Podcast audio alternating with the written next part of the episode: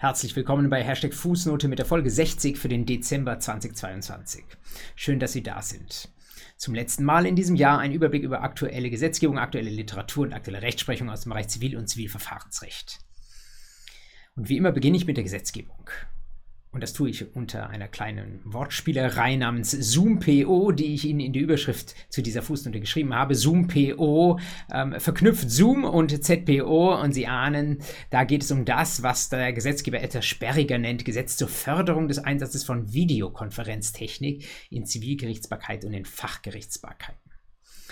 Das BMJ, BMJ kommt jetzt so langsam in Fahrt mit Gesetzgebungsentwürfen, wird so nach einer hm, Jahr Legislaturperiode auch langsam Zeit und hat jetzt einen Referentenentwurf, das ist die früheste Stufe, vorgelegt für ein solches Gesetz. Da soll also unter anderem GVG und ZPO angefasst werden, um Videokonferenztechnik im Gerichtsverfahren zu fördern. Sie wissen das wahrscheinlich vielleicht sogar auch von mir, dass es durchaus schon Vorschriften in der gegenwärtigen ZPO gibt, die sagen, man kann Videokonferenztechnik einsetzen, aber Bisher hat das eher so ein Schattendasein gefristet, insbesondere der 128a ZPO, die Vorschrift, die da sagt, man kann auch eine mündliche Verhandlung im Wege der Bild- und Tonübertragung machen, das ist ein etwas umständlicher Begriff dafür, dass man sich eben tatsächlich auch mal über Skype ähm, in eine Verhandlung zusammensetzen kann. Das ist möglich, auch schon nach dem geltenden Recht, auch schon seit 20 Jahren. Allerdings ist es eher nur ein Ausnahmefall. In Corona-Zeiten hat man von dieser Ausnahme durchaus anfangs schleppend, aber dann doch rege Gebrauch gemacht und danach ist das irgendwie alles wieder etwas abgeebbt. Denn wir kennen es ja eigentlich anders und natürlich hat eine mündliche Präsenzverhandlung am selben Ort durchaus auch eine Funktion und einen Nutzen, wo man fragen kann, ob das jedenfalls in jedem Fall gleichwertig durch eine Videoverhandlung abgebildet werden kann. Aber gleichzeitig ahnt man, es gibt bestimmte Fälle, wo vielleicht eine Videoverhandlung auch ausreicht. Und wir hören ja in letzter Zeit immer häufiger das Postulat, das Zivilverfahren digitaler zu machen. Da kann man natürlich von A bis Z, von Anfang an bis ganz bis zum Ende denken. Ich hatte auch in der Fußnote schon mal darüber darüber gesprochen, man kann von der mit der Online-Klage beginnen, man kann darüber nachdenken, ganz am Ende, wie ich ein Urteil digital unter die Leute bringe. Jetzt, äh, für diesen Moment greift sich der Gesetzgeber mit diesem Gesetzentwurf erstmal nur die mündliche Verhandlung raus. Und da geht er in die schon existierende Vorschrift des 128a ZPO rein und formuliert die ein Stück weit neu. Es ist nicht ausschließlich der 128a ZPO, es gibt zum Beispiel auch im GVG eine Vorschrift der 193.1, die angepasst werden soll. Da geht es darum, dass Gerichte intern ihre Beratungen virtuell durchführen. Auch das ist im Moment so noch nicht möglich. Ähm, Im 128a, der für unsere Zwecke wichtiger ist, geht es um die mündliche Verhandlung, die Sie aus jedem Zivilverfahren vielleicht auch aus Ihrem Praktikum kennen. 128 mündliche Verhandlungen im Präsenztermin, 128a mündliche Verhandlungen im Wege der Bild- und Tonübertragung. Das findet der Gesetzgeber ein bisschen zu sperrig und macht äh, erstmal eine Begriffsdefinition, schafft einen neuen Begriff, nämlich die sogenannte Videoverhandlung. Das steht dann, wenn sich die Pläne realisieren, künftig in 128a dem neuen Absatz 1 drin. Die mündliche Verhandlung kann als Videoverhandlung stattfinden. Da deutet sich schon mal an, ein Stück weit eine Gleichwertigkeit oder zumindest einen etwas höheren Respekt des Gesetzgebers, der die Videoverhandlung dann nicht nur als Krücke sieht, sondern sich sagt, lass uns mal darüber nachdenken, ob hier und da das tatsächlich einfach auch das Forum der Wahl sein kann. Eine Stilblüte, die dann auf dem Fuße folgt, Vielleicht wollen Sie mal dem Link in den Show Notes folgen und sich tatsächlich den Originalreferentenentwurf anschauen. Ähm, da finden Sie nämlich nach diesem Absatz einen Satz 1, der sagt, dass die mündliche Verhandlung als Videoverhandlung stattfinden kann, einen Satz 2, den ich Ihnen zumindest vom Anfang her mal vorlese. Eine Videoverhandlung liegt vor, wenn die mündliche Verhandlung zeitgleich in Bild und Ton hin und her übertragen wird. Wie finden Sie das im Wording? Hätten Sie das, wenn Sie im BMJ säßen, genauso geschrieben? Ich hoffe nicht. Irgendwann machen wir hier auch nochmal eine Einheit über Sprache oder in einem Sondervideo zur Fußnote. Aber ich äh, spreche regelmäßig mit Studierenden, aber auch Praktikerinnen und Praktikern äh, darüber, wie man juristische Sprache besser und einfacher gestalten kann. Und ich glaube, das Wort vorliegend oder liegt vor, das gewöhnt man sich irgendwann im zweiten, dritten Semester so an, dass man das reinbringt, weil man glaubt, das klinge dann sehr juristisch. Aber ich darf Ihnen versichern, das braucht es nicht. Und tatsächlich, der Gesetzgeber, der verwendet sowas eigentlich auch nicht. Also das so zu definieren, eine Videoverhandlung liegt vor, wenn die mündliche Verhandlung hin und her übertragen wird. Das ist absolut umständlich umständlich. Besser wäre es zu formulieren, eine Videoverhandlung ist eine Verhandlung, die zeitgleich in Bild und Ton hin und her übertragen wird. Also ähm, sehr sperrige Formulierung. Ich bin mir ganz sicher, ähm, dass das da irgendwie am Schluss so reingerutscht ist und dass das am Ende des Tages nicht im Gesetz stehen kann. Aber das zeigt uns auch im BMJ mit seinen super Mitarbeiterinnen und Mitarbeitern sitzen am Ende des Tages ähm, nur Menschen, ähm, deren Sprachgefühl wir nicht vielleicht unbedingt teilen müssen. Aber das, was inhaltlich drin steht, ist natürlich noch viel wichtiger. Und das äh, finde ich, das kann man hier durchaus gutheißen, dass der Gesetzgeber hier diesen Weg in Richtung mehr Digitalisierung geht. Man muss natürlich ich im gleichen Atemzug dann fragen, ähm, wie kann man hinkommen in diese Videoverhandlung? Ist das jetzt voll gleichwertig? Ist es vielleicht sogar die erste Wahl, dass ich äh, mich rauswählen muss in die Präsenzverhandlungen? Und das ist natürlich so nicht der Fall. Das steht in den weiteren geplanten Absätzen des 928a dann drin, Absatz 2, dass das Gericht nämlich die Videoverhandlung anordnen kann. Kann heißt erstmal Ermessen des Gerichts, heißt im Gegenschluss auch, die Normalverhandlung bleibt erstmal die mündliche Präsenzverhandlung, aber immerhin eine Anordnungsmöglichkeit für das Gericht. Das bedeutet, nicht nur auf Antrag der Parteien oder in Ausnahmefallen kann das Gericht das irgendwie mal vorschlagen, sondern das Gericht kann selbst sagen, wir machen jetzt Videoverhandlungen, denn das erscheint mir, der Richterin, in diesem Fall das Mittel der Wahl. Eine weitere Neuerung in Absatz 4, so wie er vorgesehen ist. Bisher war es so, dass sich das Gericht selbst, und das können ja durchaus auch mal mehrere Richterinnen und Richter sein, dass die sich präsent im Hauptraum, im Gerichtssaal, wo auch im Zweifel die Öffentlichkeit 169 GVG zuschaut, aufhalten müssen. Da sagt der Absatz 4 jetzt, diejenigen, die nicht selbst Vorsitzende Richter sind, wenn wir ein mehrköpfiges Richtergremium haben, die dürfen sich in, dann tatsächlich ebenfalls zuschalten. Die dürfen, die müssen nicht im Hauptgerichtssaal äh, präsent sein. Und sogar noch ähm, etwas mutiger Absatz 5, wenn alle anderen Verfahrensbeteiligten zugeschaltet sind, wer auch immer da kommen mag, ja, die Parteien, ihre anwaltlichen Vertreterinnen und Vertreter, Zeuginnen und Zeugen und natürlich eben auch nicht Vorsitzende Richterinnen und Richter, wenn die alle zugeschaltet sind, dann darf auch die Vorsitzende Richterin selbst hingehen und das Sitzungszimmer verlassen. Nur, wichtig, darüber ist im Vorfeld viel diskutiert worden, Öffentlichkeit, 169 GVG, dann muss es trotzdem noch zumindest die Möglichkeit für die Öffentlichkeit geben, der Verhandlung beizuwohnen. Das heißt, dann habe ich irgendwo im Gericht ein Zimmerchen, da wird dann diese Verhandlung hinein übertragen. In der Regel wird da natürlich in diesem Zimmerchen niemand sitzen, aber diese theoretische Möglichkeit, dass ich da zu Gericht gehen soll, ähm, können soll und mir das anschauen ähm, kann, die ähm, soll eben erhalten bleiben. Das bedeutet gleichzeitig auch, wozu sich der Gesetzgeber noch nicht traut, und das kann man deswegen als ein bisschen nicht so mutig kritisieren, aber vielleicht sollte man auch einen Schritt nach dem anderen äh, machen, ist ein komplett virtueller Gerichtssaal. Auch das ist schon vermehrt vorgeschlagen worden. Ich finde das auch eine gute Idee und viele andere ähm, auch, dass man sagt, ich habe eine Webseite etwa des Amtsgerichts und da kann ich mich dann einwählen, vielleicht indem ich mich vorher nochmal ähm, persönlich au äh, authentifiziere und sage, wer ich bin, mit Personalausweis oder so etwas, und dann nehme ich an in einem virtuellen Gerichtssaal Gerichtssaal teil. So sagt der Gesetzgeber auch in der Neufassung des Gesetzes, ähm, dass dazu traut er sich noch nicht. Öffentlichkeit wird immer hergestellt über den präsenten Gerichtssaal. Wie gesagt, führt am Ende des Tages dazu, dass äh, dann, wenn Sie, äh, wenn es tatsächlich mal dazu kommt und Sie sind irgendwie aus Interesse im Amtsgericht unterwegs, ich weiß ja nicht, ähm, was Sie so in der vorlesungsfreien Zeit machen, dann könnte es sein, dass Sie in so einen Saal mal gelassen werden, wo Sie dann wirklich nur Fernsehen schauen, wo noch nicht mal die Vorsitzende Richterin da ist. Oder Sie schauen mit der Vorsitzenden Richterin ähm, Fernsehen, ähm, wer sich sonst noch so alles zuschaut. Da werden also sehr, sehr viele Optionen in der Zukunft möglich sein.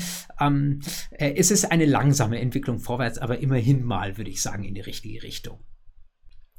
Wie kriegt man die Beteiligten dazu hin, dass sie sich für diesen alternativen Verfahrens- oder Verhandlungsweg, muss man ja sagen, tatsächlich auch öffnen werden?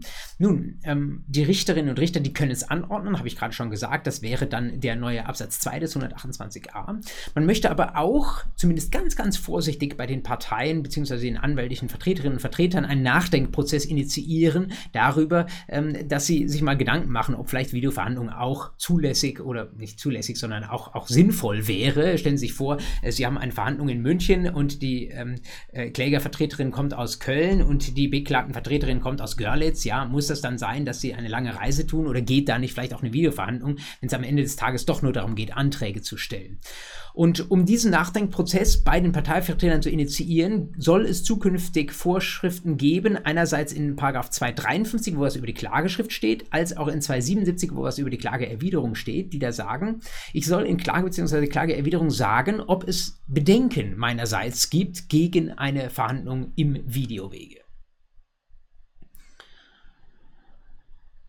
Das ist nicht die erste äh, Verfahrensoption, die der Gesetzgeber auf diesem Wege versucht, den Parteien schmackhaft zu machen. Ich zweifle ein bisschen daran, dass das tatsächlich Zähne hat. Ich befürchte, dass viele da so ihre Standardfloskel dann schon im Text, per Textbaustein in die Klage einführen. Videoverhandlungen wird im konkreten Fall aus den, den Gründen oder vielleicht auch aus keinen Gründen nicht befürwortet einfach um den klassischen Weg zur Präsenzverhandlung gehen zu können. Aber man wird sehen, ein Versuch seitens des Gesetzgebers ist es sicherlich wert.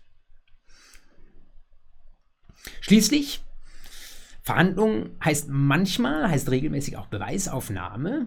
Das ist nochmal ein großes eigenes Feld innerhalb der ZPO. Auch da kann man darüber nachdenken, ob das etwas ist, was äh, in einer Videoverhandlung möglich sein soll. Und tatsächlich, der Gesetzgeber traut sich auch hier was. Neuer 284 Absatz 2, so wie er jetzt im Referentenentwurf jedenfalls vorgesehen ist, ermöglicht es, dass auch eine Videobeweisaufnahme zulässig sein soll. Nicht bei Urkunden, aber zum Beispiel, wenn Sie eben eine Zeugin haben, die aussagen soll, dann ist es auch möglich, dass ich mich als Gericht oder zumindest als Beisitzende Richterin, vielleicht sogar auch als Vorsitzende Richterin ähm, zuschalte, dass wir eine reine Videoverhandlung haben und dann die Zeugen auf diesem Wege gehört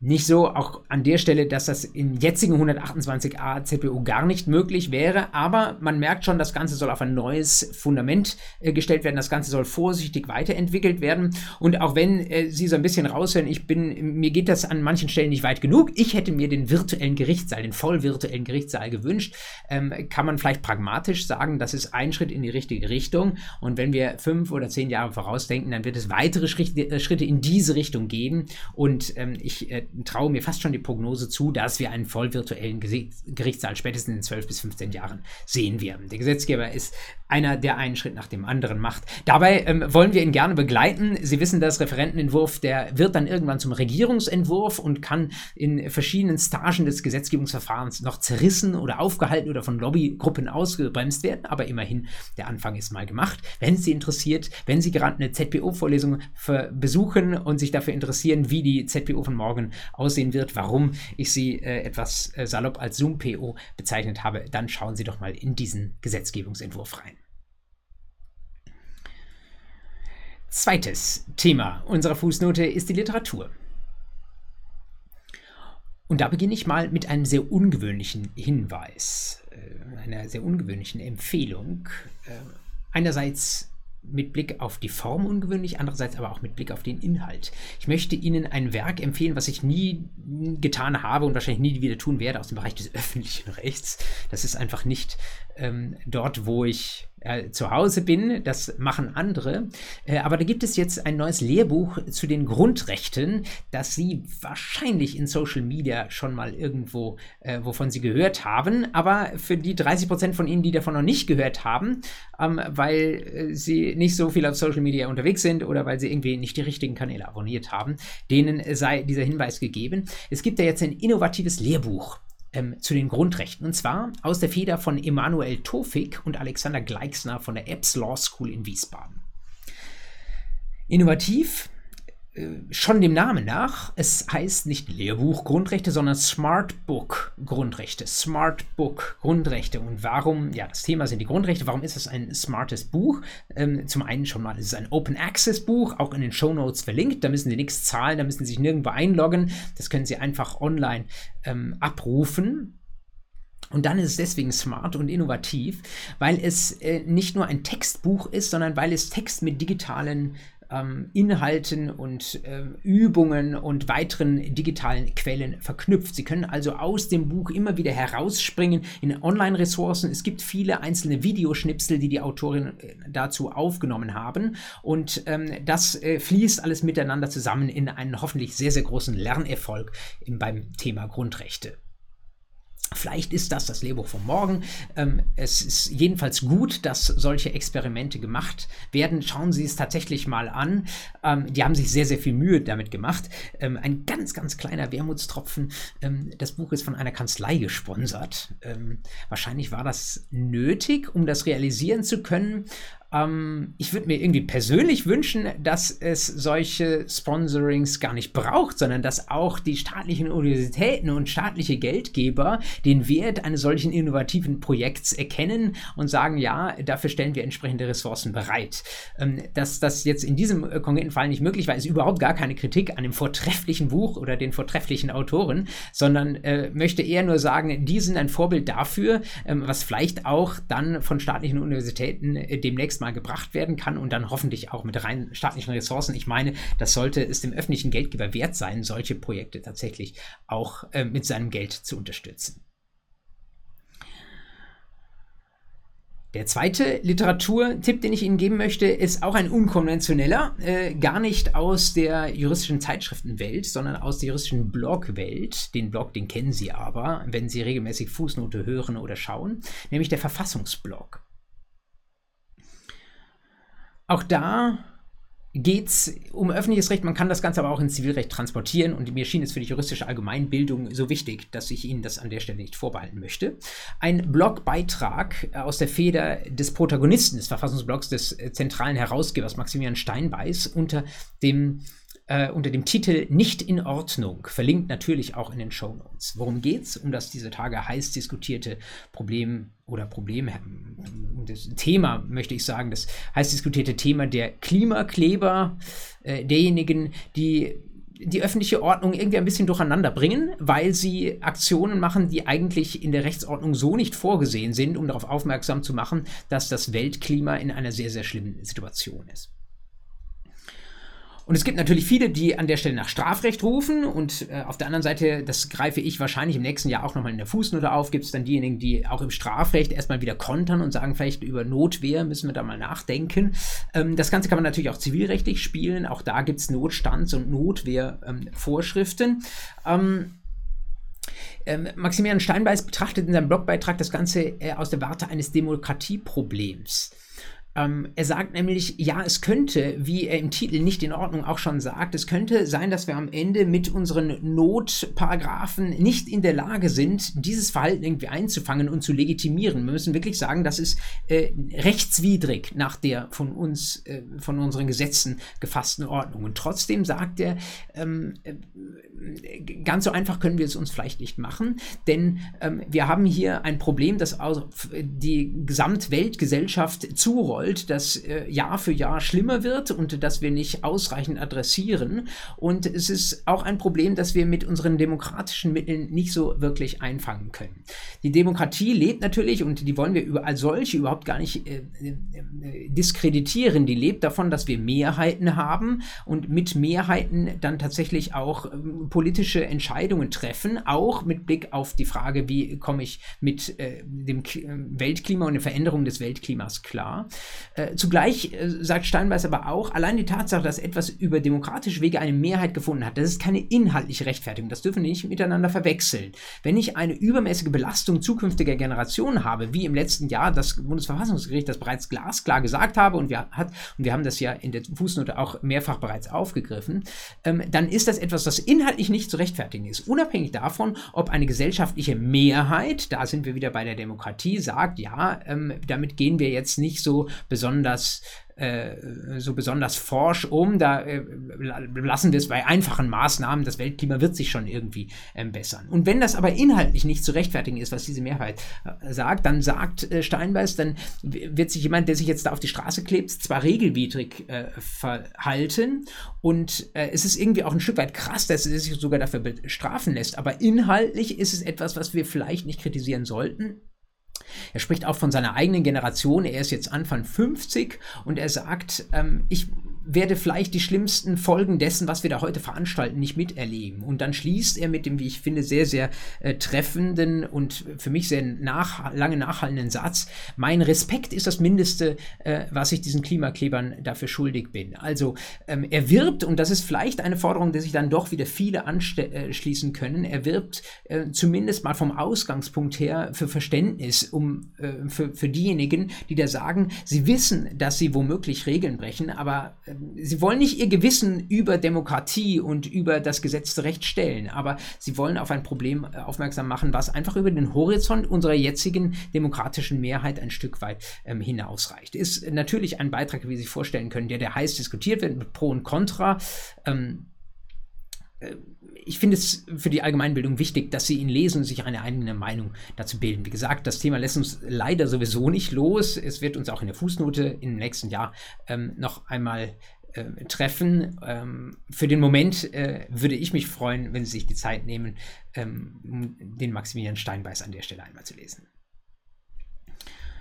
Und dann zum guten Schluss. Wir haben tatsächlich diesmal in der Literatur eine reine Männerrunde.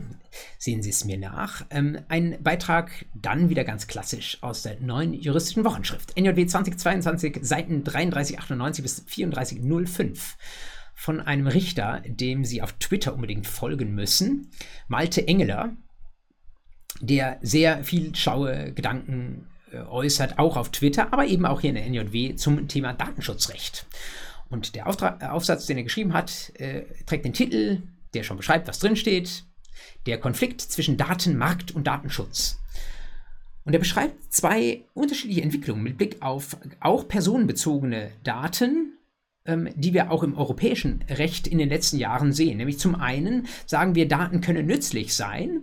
Wir wollen einen freien Datenfluss. Daten sollen äh, möglichst frei verfügbar sein. Unternehmen sollen darauf zugreifen können, um ähm, besser wirtschaften zu können, um bessere Produkte anbieten zu können und so weiter und so fort. Auf der anderen Seite wollen wir einen Datenschutz, insbesondere mit Blick auf personenbezogene Daten. Wir wollen, dass diese Daten ähm, nicht in die Hände der falschen Leute geraten. Wir wollen nicht, dass äh, Individualpräferenzen ähm, Unternehmen bekannt werden, wenn die Betroffenen das nicht wollen. Und äh, was er in diesem NJW-Aufsatz macht, ist ein Stück weit eine Kritik am äh, gegenwärtigen Regulierungsansatz, der insbesondere von der EU ausgeht, weil er sagt, man, wir tun so, als ob sich beides äh, wunderbar miteinander verheiraten ließe, dieser Datenmarkt und der Datenschutz. Aber wir müssen uns klar werden, das ist es nicht. Ähm, das äh, hat ganz erhebliche Kollisionsflächen und wenn wir zum Beispiel, ist etwas, was mich auch lange, äh, schon, schon, seit langem umtreibt, äh, was aber auch viele andere schon vorher geschrieben haben, wenn wir Datenschutz, äh, Schutz personenbezogener Daten wirklich effektiv machen wollen, dann müssen wir so aufhören, uns so an dieser Einwilligung aufzuhängen, die sie bei jeder Website, die sie betrachten, äh, immer so wegklicken, weil es der einfache Weg ist, zu sagen, alle einverstanden, statt ähm, Präferenzen anpassen und dann irgendwo speichern.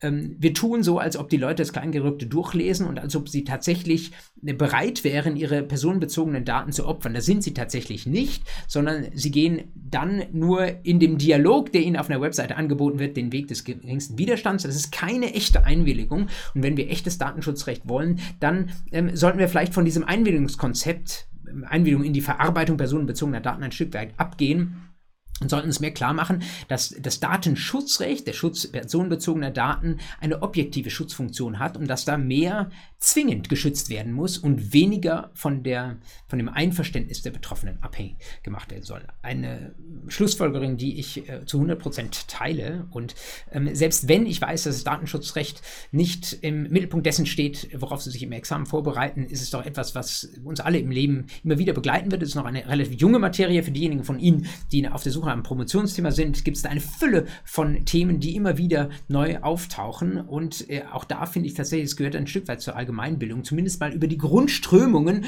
und die Grundspannungen des Datenschutzrechts informiert zu sein. Und da leistet der, Malt, äh, der Aufsatz von Malte Engeler wirklich einen sehr, sehr guten Beitrag.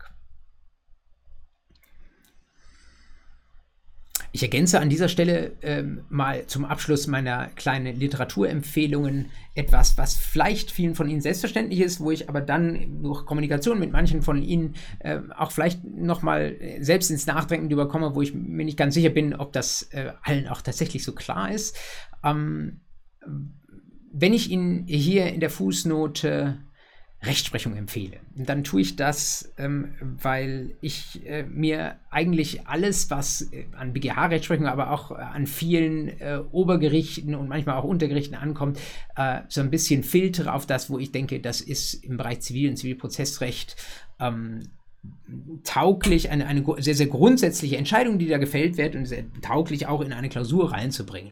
Ähm, deswegen meine ich, äh, dass äh, jedenfalls klausurtaugliche Rechtsprechungssachverhalte mit großer Wahrscheinlichkeit in der Fußnote drin waren, in Zivil- und Zivilprozessrecht. Ich äh, maße mir nicht an, jetzt hier mit Volltreffer zu arbeiten, wie das mancher Repetitor vielleicht aus kommerziellen Gründen tun muss. Ähm, aber äh, äh, das ist, glaube ich, äh, ein, diese, diese dritte Sparte, die jetzt ja bei uns jetzt gleich noch kommt, die ist eine, wo ich versuchen möchte, sie an der Stelle auch ein Stück weit abzusehen sichern.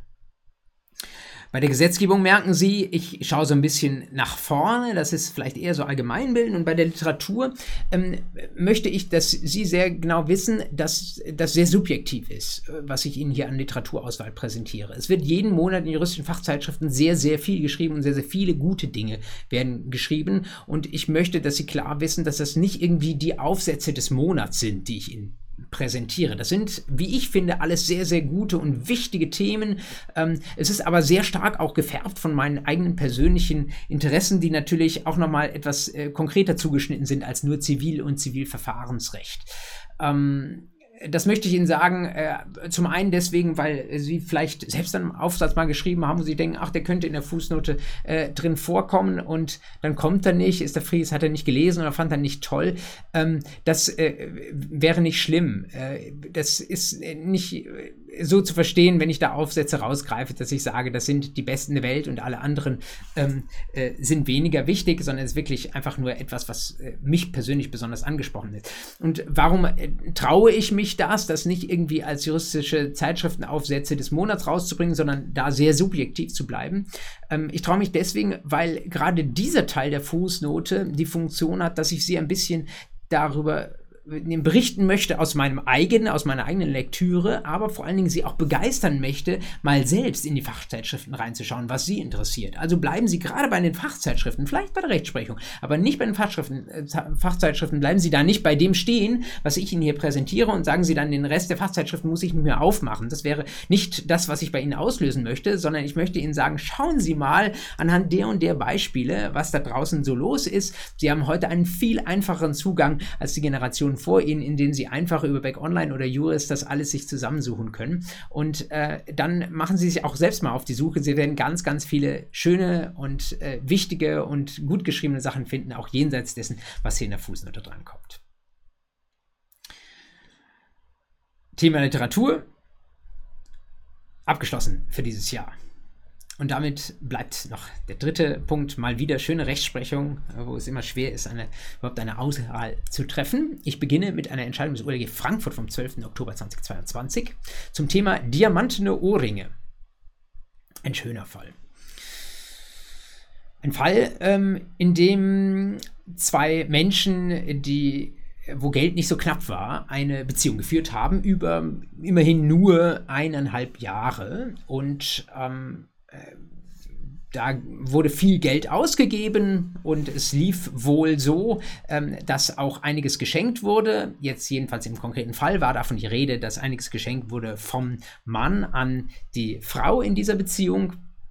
Unter anderem eben diamantene Ohrringe, aber auch ein Geldbetrag von 200.000 Euro soll während dieser eineinhalb Jahre geschenkt worden sein. Und eine Kreditkarte von 100.000 Euro äh, soll der Frau noch zur Verfügung gestellt worden sein. Und diese Kreditkarte, äh, da wurden dann eben 100.000 Euro irgendwie im Laufe der eineinhalb Jahre ähm, abgehoben. Also man hat nicht auf dem kleinsten aller denkbaren Füße gelebt und ähm, dann kam aber irgendwann das Ende dieser eineinhalb Jahre. Die Beziehung war vorbei und dann kam der Herr der Schöpfung auf den Gedanken, na, was ich da alles dahin gegeben habe, in diese Beziehung investiert habe, auch monetär, ähm, das hat sich ja irgendwie nicht gelohnt, das hätte ich jetzt gerne zurück und hat ähm, geklagt auf Rückgabe der Diamantohrringe und Rückzahlung von 200.000 Euro. Ja, ein schöner zivilrechtlicher Fall wenn Sie erstmal sich anschauen, äh, was, wie ist das zivilrechtlich zu bewerten, wenn man, bleiben wir vielleicht mal, lassen wir den Geldbetrag weg, bleiben bei den Diamantohrringen stehen, ähm, was das ist zivilrechtlich, wenn Sie schnell dahin kommen, das ist ja wahrscheinlich eine Schenkung. Wenn es eine Schenkung ist, dann wissen Sie, ähm, ja, ähm, Form der Schenkung, notariell und so weiter oder im Vollzug äh, durch Voll, äh, ähm, Heilung durch Vollzug der Schenkung. Das heißt, ähm, das gehört dann jetzt erstmal im dinglichen Vollzug dieses schuldrechtlichen Schenkungsvertrags gehört das tatsächlich dieser äh, Frau. Es war wohlgemerkt nicht die Ehefrau, das war eine nicht eheliche Beziehung, die wir da hatten. Und wie kommt man aus einer Schenkung wieder raus? Das wissen Sie, die kann man unter bestimmten Umständen widerrufen, aber ganz einfach ist es nicht. Ein Stichwort fällt da immer wieder, nämlich der grobe Undank. Wenn Sie jetzt Anwältin des äh, äh, Mannes in dieser Beziehung gewesen wären, hätten sie wahrscheinlich gewusst, äh, was sie da versuchen vorzutragen, nämlich ähm, wer so viel Geld bekommt und dann ähm, die Beziehung sich so verhält, dass die Beziehung keinen Fortgang nimmt, der ähm, hat sich ja wohl nicht besonders dankbar verhalten. Aber klare Entscheidung des OLG Frankfurts und ich glaube, ähm, das äh, hätten Sie wahrscheinlich ganz genauso entschieden. Grober Undank steht unter sehr, sehr hohen Voraussetzungen. Ähm, da kann man nicht sagen, irgendwo in der Beziehung ist was schiefgelaufen und die Beziehung ist jetzt zu Ende, deswegen wird alles wieder rückabgewickelt, sondern da muss äh, wirklich äh, eine echter, ein, ein, echter Ausdruck von Undank da sein, der sich vielleicht sogar auch auf konkret diesen Gegenstand bezieht.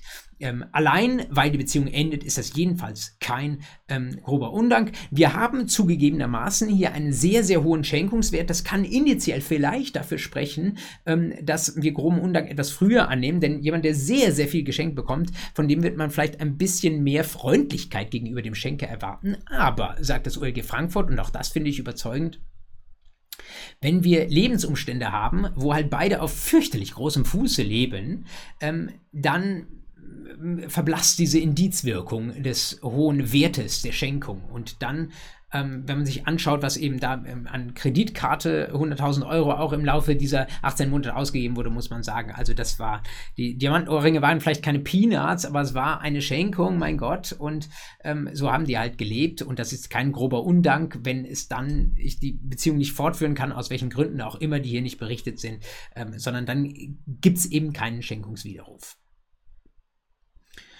Und wenn man da nicht reinkommt, ähm, gibt es immer noch eine andere Möglichkeit, wie man versuchen kann, bei nicht-ähnlichen Lebensgemeinschaften etwas rückabzuwickeln. Das kennen Sie vielleicht sogar auch aus meiner äh, Vorlesung Familienrecht, die Sie, äh, wenn Sie den noch nicht kennen, natürlich bei YouTube auch abrufen können. Ähm, es gibt im Familienrecht diese Figur der sogenannten unbenannten Zuwendungen.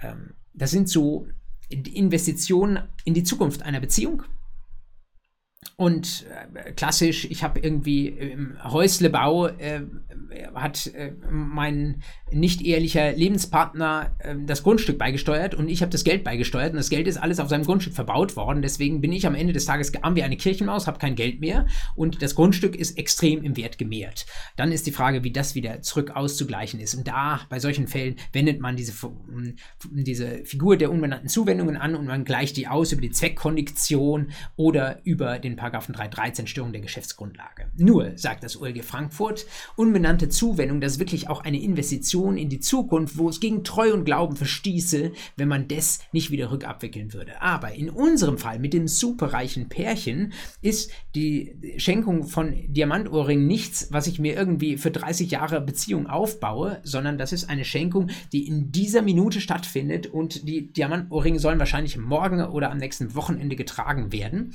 Ähm, das heißt, es ist etwas, was im Hier und Jetzt im tagesaktuellen Konsum stattfindet und nichts, was irgendwie weit in die Zukunft ähm, reicht. Deswegen schon keine unbenannte Zuwendung und selbst wenn es eine wäre, würde es, äh, wenn die Herrschaften mit so hohen Beträgen jonglieren, auch nicht gegen Treu und Glauben verstoßen, wenn da jetzt sie ihre Ohrringe behalten könnte. Deswegen Strich drunter, weder mit Blick auf Schenkungsrecht noch mit Blick auf den ähm, Ausgleich unbenannter Zuwendung kriegt unser Schenker am Ende der 18-monatigen Beziehung seine diamantenen Ohrringe wieder zurück. Ein Fall, den, wie ich finde, man gut in einer Prüfung unterbringen könnte. Ähm, Schenkungsrecht ist eigentlich Standardklaviatur, ähm, aber das dann noch mit ein bisschen Familienrecht angereichert zu prüfen, ähm, ist etwas, was man durchaus machen kann, was die Prüfungsgesetze äh, vorsehen, ähm, was äh, sie dann allerdings nicht kalt erwischen wird. Zweiter Fall, den ich Ihnen vorstellen möchte, wieder ein Oberlandesgericht, nämlich dasjenige aus München, mit einer Entscheidung vom 20. September 2022, Aktenzeichen 18 U538 aus 22, mit einem interessanten zivilrechtlichen Fall zum verbotenen Glücksspiel. Glücksspiel. wissen Sie vielleicht äh, aus ja, öffentliches Recht im Wesentlichen, ähm, wissen Sie vielleicht so aus der Allgemeinbildung, ist etwas, was ein bisschen gefährlich ist, weil es sehr, sehr schnell süchtig macht was deswegen sehr stark reguliert ist. Es gibt Glücksspielstaatsverträge, die auch in den letzten Jahren nochmal überarbeitet wurden. Da hat man sehr viel um das Hin und Her gerungen. Es ist kurioserweise immer noch so, dass man sagt, ja, der Staat, der darf Glücksspiel machen, der darf irgendwie die Casinos ähm, betreiben oder muss sie überwachen, der darf selbst äh, über Lotteriegemeinschaften, darf der äh, da Kohle machen, äh, aber mit Privaten müssen wir da sehr, sehr vorsichtig sein. Der Staat wirbt sogar für Lotto, natürlich nach wie vor, wo man sich fragt, fragen kann, ist das nicht irgendwie ein bisschen schief? Ich sage einerseits, das macht stark süchtig und sage, sage andererseits, aber so ähnlich wie bei der Zigarettenwerbung, ja, ich ähm, am, am Rande des Plakats stehe, seid ein bisschen vorsichtig, aber am Ende werbe ich doch für diese ähm, dieses süchtig machende Spiel. Also ein bisschen äh, eine bigotte Veranstaltung an der Stelle. Ähm, jedenfalls aber, wenn man sich das näher anschaut, muss man sagen, nach wie vor ähm, ist Glücksspiel in erheblichem Maße zulässig und führt dazu, dass viele Menschen auch erheblich daran zu knapsen haben, weil sie eben süchtig werden, die kommen da nicht mehr raus, sie verspielen alles, was sie haben. Das sind nicht nur einzelne skurrile Fälle, sondern ein durchaus gravierendes gesellschaftliches Problem. Und es wird natürlich erst recht, auch juristisch dort zu einem Problem, wo der Gesetzgeber dann mal gesagt hat, das ist jetzt nicht mehr legal, weil wir das nicht irgendwie unter unserer Knute haben, sondern das ist wirklich illegales Glücksspiel gerade Online-Glücksspiel ähm, äh, ist etwas, was dann manchmal über die Grenze hinweg gemacht wird, ja, wo man versucht, ähm, das dann einem ausländischen Recht unterzuordnen.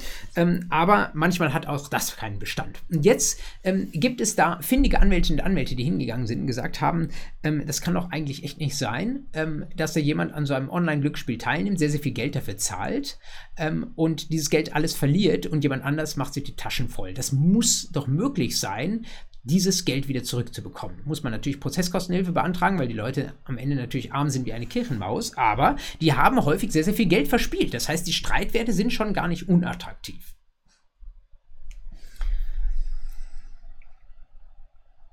Was wäre aus Ihrer Sicht die Anspruchsgrundlage, um das Ganze wieder zurückzuholen?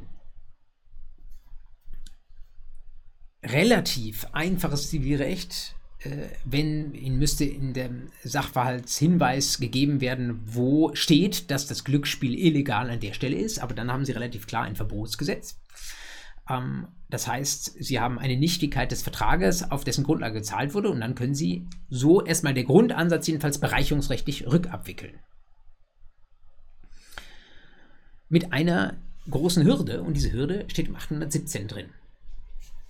817, wissen Sie ja, ist eine erstmal eine Spezialkondiktion, eine spezielle Leistungskondiktion, wo gesagt wird, wenn ich ein ähm, sittenwidriges Geschäft habe, dann kann das rückabgewickelt werden. Ich vereinfache jetzt den Wortlaut etwas, Sie dürfen ihn gerne parallel nochmal mitlesen, aber dann gibt es eine sogenannte Konditionssperre im Satz 2. Wenn nämlich dem Bereicherungsgläubiger, also demjenigen, der jetzt das Geld selbst wieder zurückhaben will, wenn dem gleichfalls ein solcher Sittenverstoß ähm, zur Last fällt, wenn der also ganz genau wusste, welches Spiel gespielt wird, sagt das 817 Satz 2, dann hilft das Bereicherungsrecht euch nicht. Wenn ihr beide sehenden Auges gegen Gesetz und Recht verstoßen habt, dann soll nicht noch das Zivilrecht dafür herhalten, diese Vermögensverschiebung wieder umzukehren. Ist ein bisschen vielleicht auch eine Strafe gegenüber jemandem, der sich da willentlich in einen äh, nichtigen Vertrag hineinbegibt. Und so wurde jetzt hier argumentiert. Denn im konkreten Fall stand zumindest zur Debatte, dass derjenige, der da illegal Glücks gespielt hat, dass der ganz genau wusste, dass das illegal war. Und da hat sich jetzt die Gegenseite auf 1817 Satz 2 berufen und hat gesagt, naja, ähm, du äh, wusstest doch genau, welches Spiel gespielt wird, dann äh, mach bitte keinen bereicherungsrechtlichen Anspruch mehr geltend.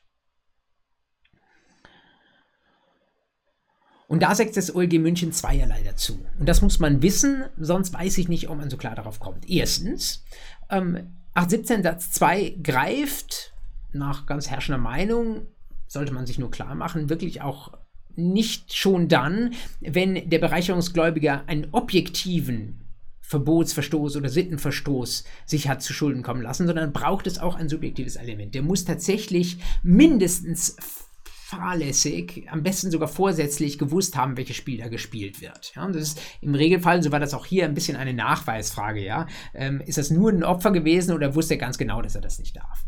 Und jetzt aber ein interessanter Nachsatz des OLGs. Das OLG ist hier schon mehr oder minder ausgestiegen, hat aber noch einen interessanten Nachsatz gemacht. Er hat gesagt, selbst wenn wir hier äh, von einem entsprechenden Vorsatz ausgehen würden, also sagen, unser Spieler, unsere Spielernatur wusste, dass das illegal ist, dann ist es doch so, dass wir uns auch den Schutzzweck nochmal anschauen müssen der Rechtswidrigkeitsnorm. Also äh, das wäre die Norm, die in dem Sachverhalt mitgegeben wird, wo drin steht, Glücksspiel, so wie es da stattgefunden hat, ist verboten. Und wenn dieser Schutzzweck der Verbotsnorm ganz eindeutig nur eine Seite schützen möchte, dann sollten wir aus teleologischen Gründen die Konditionssperre des 817 Satz 2 nicht anwenden. Und genau so lag der Fall hier weil nämlich das OLG München gesagt hat, ähm, dieses Glücksspielrecht, das schützt ja vor Sucht. Und wen schützt es vor Sucht? Nicht die ähm, äh, Glücksspielveranstalter natürlich, für die bedeutet Sucht einfach nur Cash in der Kasse, sondern es schützt natürlich die Spielerinnen und Spieler. Das heißt, es ist ein einseitiges, starkes Schutzgesetz. Und wenn das den Schutz der Spielerinnen und Spieler bezweckt, dann kann dieser Schutz letztlich nur verwirklicht werden, wenn das Geld auch wieder zurück in die Taschen fließt. Sonst würde am Ende derjenige gut damit verdienen, der gegen dieses Schutzgesetz ähm, verstößt und sich damit die Taschen voll macht. Deswegen an der Stelle aus äh, Gründen des Schutzzwecks von 817 Satz 2 beziehungsweise äh, des Verbotsgesetzes, das die ganze Sache nichtig macht, den ganzen Glücksspielvertrag nichtig macht, sagt das OLG München, wenden wir 817 Satz 2 nicht an, keine Konditionssperre, damit geht der 817 Satz 1 durch und unsere Spielernatur bekommt ihr Geld zurück. Das Argument zumindest finde ich überzeugend, muss man aber wissen, da muss man erstmal drauf kommen. Deswegen berichte ich Ihnen das. Und das bringt uns zur letzten Entscheidung für dieses Jahr. Und das ist ein bisschen eine Entscheidung zum Zurücklehnen, zum Nachdenken, zumal gehört haben, die ich deswegen auch ganz bewusst an das Ende dieses Jahres setze, die ich auch angedeutet habe in der zweiten Hälfte zu der Überschrift dieser Fußnote, nämlich Streit ums Seehaus.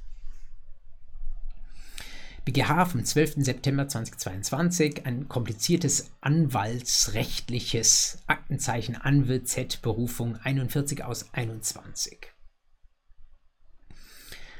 Ich habe Ihnen wie immer den Original-Volltext des BGH verlinkt äh, und danke an der Stelle auch zum Jahresende sehr herzlich äh, den Leuten von Open Your, namentlich Herrn Bremert, den ich neulich äh, bei der Tagung, bei der einige von Ihnen auch da waren in München, ähm, erleben durfte, dass die jetzt eingerichtet haben bei Open Your eine äh, Unterseite für jedes äh, deutsche Obergericht, jedenfalls oder vielleicht sogar auch für jedes deutsche Gericht und den BGH. Wenn Sie eine Entscheidung wissen, die ist veröffentlicht, die ist bei Open Your aber noch nicht drin, können Sie einfach dort Aktenzeichen angeben und OpenJur braucht 24 Stunden und äh, stellt diese, fordert diese Entscheidung dann ähm, mehr oder minder automatisch ein und stellt sie auf OpenJur zur Verfügung. Ich nutze das sehr, sehr gerne, dieses neue Feature.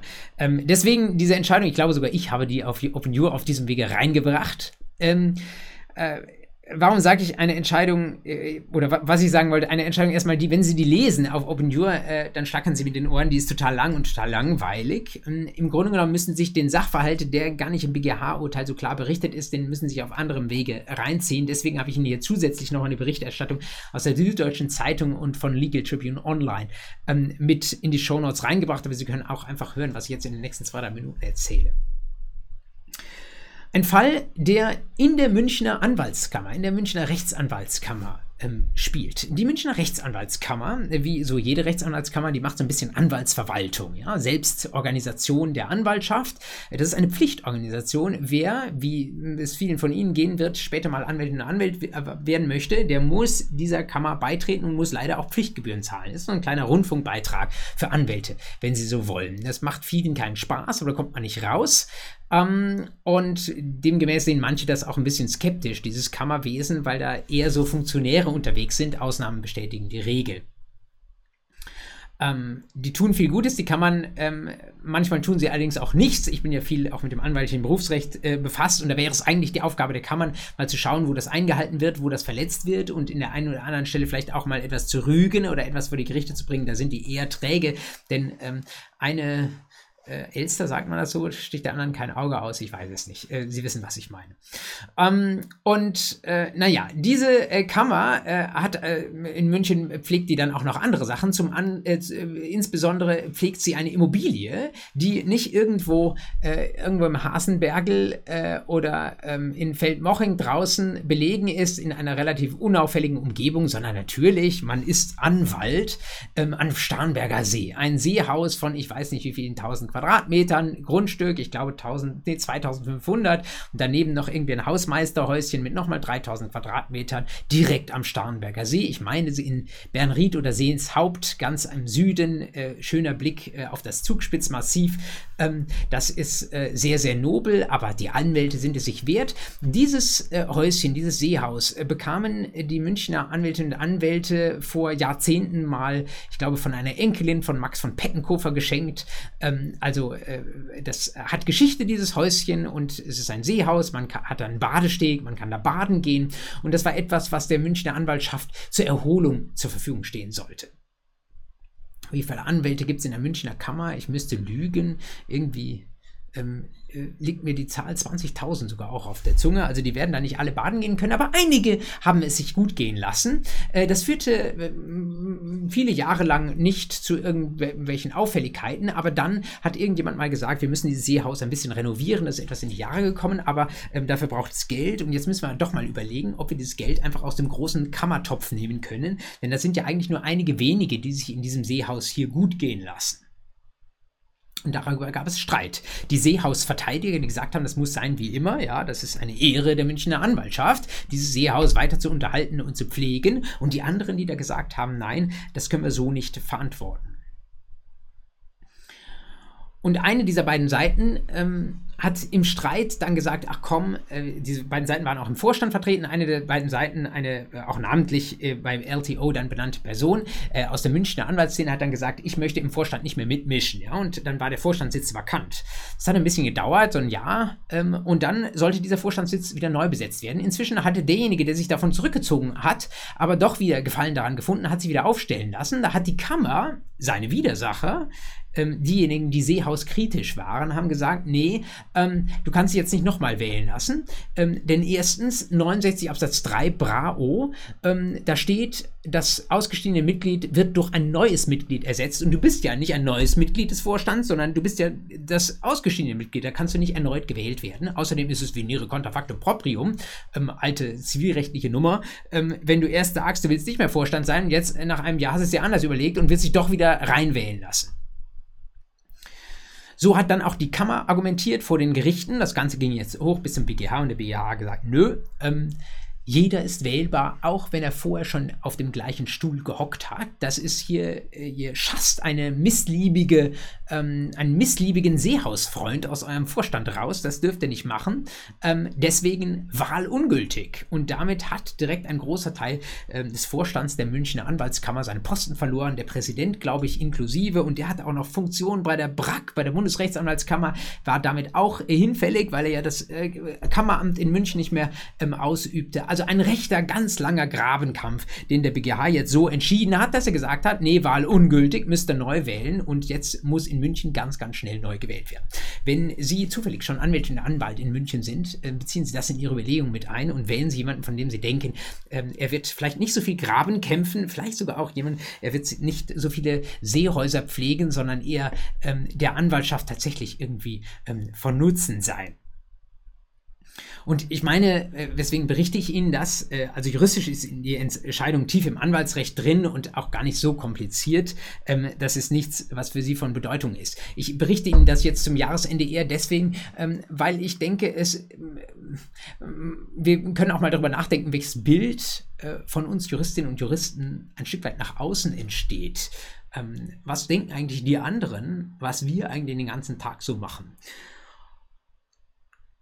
Sind wir mehr mit uns selbst beschäftigt? Ähm, bauen wir Streitigkeiten auf, äh, nur um sie nachher selbst lösen zu können? Äh, es gibt irgendwie so eine Tasse, ich äh, löse Probleme, wo, mit der Aufschrift, ich löse Probleme, ähm, die du nicht verstehst, auf eine oder die nicht, oder die nicht da sind oder nicht kennst, auf so eine Weise, die du nicht verstehst. Also wir bauen uns eigene, unsere eigenen Probleme, lösen sie dann irgendwie selbst. Ähm, und verdienen auch noch gut daran? Oder äh, ist das, was wir als Juristinnen und Juristen dann in der Praxis, jedenfalls dann nach ihren Examen, was sie dann vielleicht auch tun, tatsächlich etwas, wovon die Menschen auch wirklich was haben? Eine sehr, sehr pathetische Frage, aber ich finde eine ähm, Frage, die man sich lieber einmal zu häufig stellt, ähm, die jetzt nicht nur mit Blick auf ähm, Anwaltskammern interessant sind. Es gab übrigens äh, neben der Münchner Anwaltskammer vor kurzem auch noch die Düsseldorfer Anwaltskammer, die in ähnlicher Weise eine äh, absolute Schlacht da ähm, bis, glaube ich, auch hin zum BGH ähm, vollführt hat. Äh, echt eine peinliche Sache, einfach so in der Außendarstellung. Ähm, sondern natürlich auch an anderer Stelle, äh, wo man sich fragen muss, ähm, wenn wir äh, Forderungen äh, durchsetzen, tun wir das, um Menschen zu helfen ähm, oder tun wir das einfach nur, weil wir selbst daran Geld verdienen können äh, und am Ende äh, haben wir so viel äh, an Gebühren wieder in Rechnung gestellt, dass den Betroffenen, deren Rechte zu verteidigen wir vorgeben, am Ende überhaupt nichts mehr übrig bleibt oder nur noch wenig ist, glaube ich, eine Diskussion, die in der Zukunft eher wichtiger werden wird und äh, über die man vielleicht ein bisschen nachdenken muss, um eine eigene Meinung sich zu bilden. Mir kommt, äh, wenn ich darüber nachdenke, immer äh, äh eine Episode aus äh, einer Show von Volker Pispers in den Sinn. Ich weiß nicht, ob Sie den kennen. Mit dem muss man auch nicht politisch auf einer Linie äh, liegen. Darum geht es mir gar nicht. Es ist ein Kabarettist, der vor einiger Zeit in den Ruhestand gegangen ist, ähm, der so ein bisschen gegen manche Arten von sehr elitären freien Berufen gewettert hat und der mal über äh, Unternehmensberater und Investmentbanker auch so eine kleine Episode in seiner Show drin hatte. Ähm, wo er gesagt hat, ja, überlegen Sie sich mal, was Sie eigentlich den ganzen Tag machen und was das für die Gesellschaft nützt. Und dann sagte er, das ist jetzt ein wörtliches Zitat, stellen Sie sich vor, morgen fallen alle Krankenschwestern, alle Altenpfleger und alle Feuerwehrleute tot um. Und dann fragen Sie sich kurz, jetzt im Vergleich zu den Unternehmensberatern und Investmentbankern, wen Sie mehr vermissen würden. Sie alle haben ja das Berufsleben noch vor sich ähm, und können sich noch für einen guten juristischen Beruf entscheiden, der der Gesellschaft sehr, sehr nützt. Äh, ich bezweifle, dass viele von uns, äh, einschließlich meiner selbst, an die Krankenschwestern, Altenpfleger und Feuerwehrleute rankommen. Aber ähm, vielleicht äh, ist es auch dann auch ein guter Vorsatz für das neue Jahr, dass in dem, was wir tun, wir versuchen tatsächlich ähm, näher an gesellschaftlichen Nutzen ranzukommen und beobachten Sie vielleicht mit diesem Blickwinkel auch mal das, was in der juristischen Welt passiert. Da ändert sich gerade im Moment sehr, sehr vieles. Sie werden in drei, fünf Jahren, wenn Sie in den Beruf gehen, viele neue juristische Berufe gehen, wo sie gerade auch diese Frage stellen können. Ich bin mir ganz sicher, sie werden ähm, ihren guten Beruf dabei erkennen und ähm, vielleicht haben sie ja sogar die Münchner Anwaltskammer da ein Stück schmunzelnd im Hinterkopf. Genügend salbungsvolle Worte zum Jahresende. Ich wünsche Ihnen jetzt einen schönen zweiten, dritten und vierten Advent. Ich wünsche Ihnen ein frohes und friedliches Weihnachtsfest. Ähm, ich würde mich freuen, wenn ich Sie Anfang des nächsten Jahres wieder zur nächsten, dann 61. Fußnote begrüßen kann. Ähm, wie immer gilt, wenn Sie gute Ideen haben, die ich in der Fußnote umsetzen kann, dann schicken Sie mir eine Nachricht. Wenn Sie äh, manche Dinge kritisch sehen, die ich hier äußere, melden Sie sich auch gerne bei mir. Ich habe dafür ein offenes Ohr. Ich freue mich, ähm, mit Ihnen in Kontakt zu treten. Ähm, wenn wir uns nicht mehr, wenn wir uns noch hören, wenn wir uns noch schreiben, freue ich mich drüber. Dann wünsche ich Ihnen auf dem Wege noch ein ähm, schönes Weihnachtsfest. Ansonsten machen Sie es wirklich gut und bis Anfang Januar.